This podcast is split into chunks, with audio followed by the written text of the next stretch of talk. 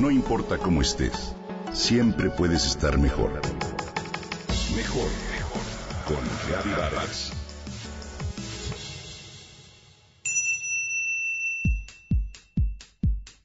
Un infarto al corazón casi lo mata. Roger, de 42 años de edad, tenía dos años de trabajar como jefe del departamento de administración de una empresa constructora.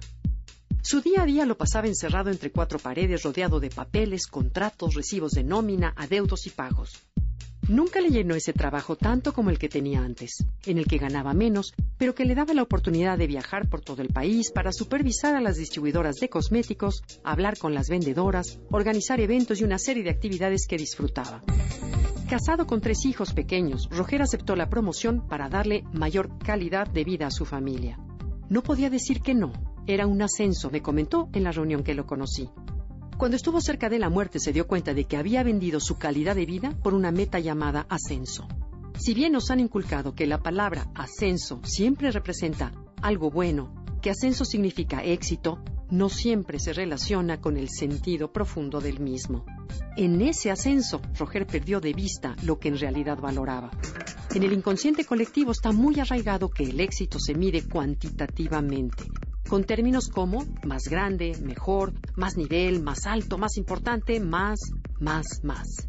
Si bien este tipo de definición puede inspirar y motivar a hacer grandes cosas, en la ecuación habría que considerar otro sistema de medida para definir el éxito, la cualitativa, con palabras y frases como felicidad, paz mental, amor, pasión, servicio, tranquilidad o gratitud. ¿Qué tanto me las proporciona aquello que hago? Si bien un ascenso suele ser algo muy bueno, solo es un camino que puede funcionar para muchos, más no siempre para todos.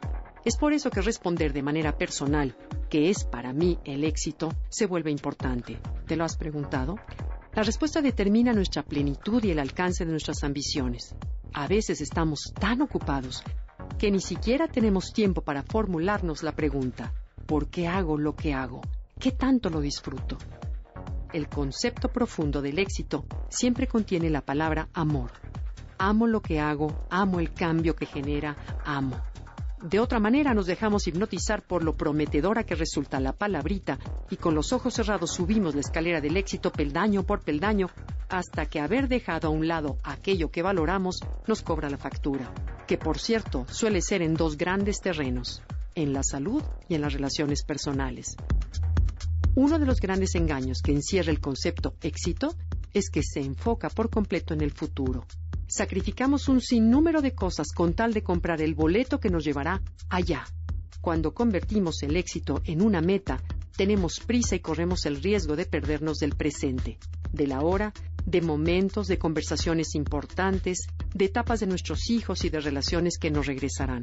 En pocas palabras, nos arriesgamos a dejar de vivir, que fue lo que le pasó a Roger.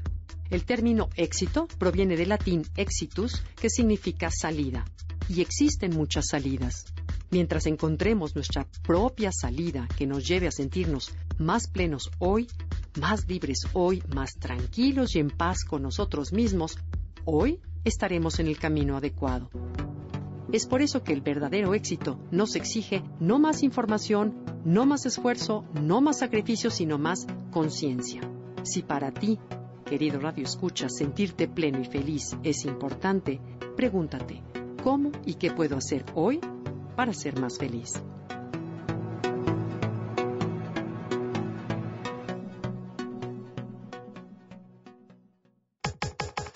Comenta y comparte a través de Twitter. Gaby-Vargas. No importa cómo estés, siempre puedes estar mejor. Mejor, mejor. Con Gaby Vargas.